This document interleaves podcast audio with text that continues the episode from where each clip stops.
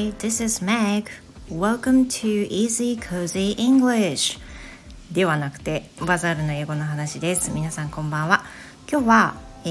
ー、冒頭話しました発音講師メグ先生の朝の配信を受けて英会話で単語が出なくなったらどうするのかについてお話をしたいと思います。I'm kind of interested in this topic too. 私もまあ興味ありますし、実際に私も生徒としてキャンブリーオンライン英会話を受けたりしているので、自分はどうしているのか、そしてあとは生徒さんにどういうふうに話をしているかっていうことについてシェアできたらと思います。うん、まずはですね、私生徒としてやってること生徒さんに話してることまあ同じなんですけどメグさんとメグ先生と完全同意同じ意見で I'm trying to explain as much as possible So if you don't understand the proper word, it's fine. And you don't have enough time to search. Maybe it happens. 多分 まあ、分かんなかったらすぐ調べるっていうことはオンライン英会話中だったらねあの、まあ、パソコン触りながらとかされてると思うんで単語を調べたりはできると思うんだけど実際の会話の中で「うんちょっと調べるから待ってね」っていうふうに言うよりかは例えばそのなんか自分の引き出しをもう最大限に使って説明するっていうふうなことを私もキャンブリーのレッスンでしています。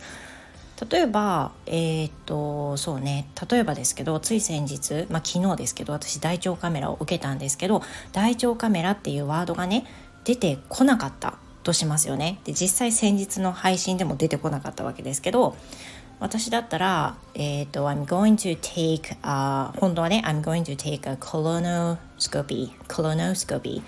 ていうふうに言えばいいんだけど、それが出てこないと。まあ、あんまり出てこないですよね。で、そういうふうな場合に、I'm going to take a camera, but it's not the gastro camera or gastroscope,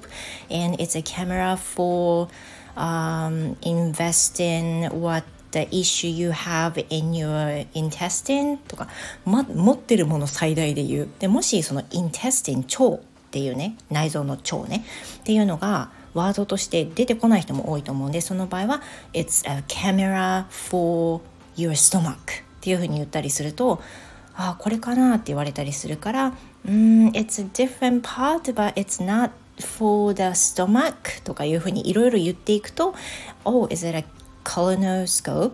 コロノスコピーっていうふうに言われたりするんじゃないかなと思います。とにかく諦めないことと持ってる引き出しで最大限に言うことまずこれを意識して説明したらどうかなっていうふうに思いますし私も実際にやってみやっています。で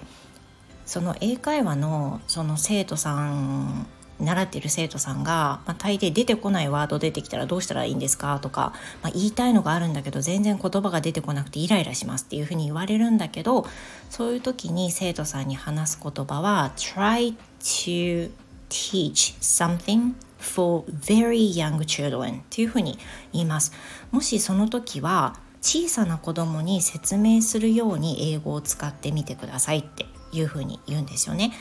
例えばそのえーとまあ、さっき言った大腸カメラだとしても大腸カメラってちっちゃい子供に言ってもまず大腸が知らないどういうものか知らないって何も知らないでしょでそういった時には I'm going to take a camera do you know a camera? and a ca it's a camera for your intestine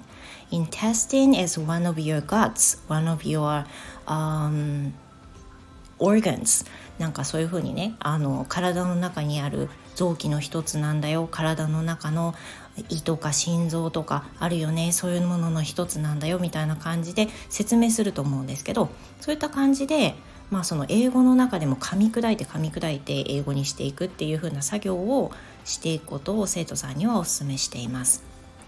I hope it helps well for everyone who, you know, have some issues speaking English uh, when something is missing.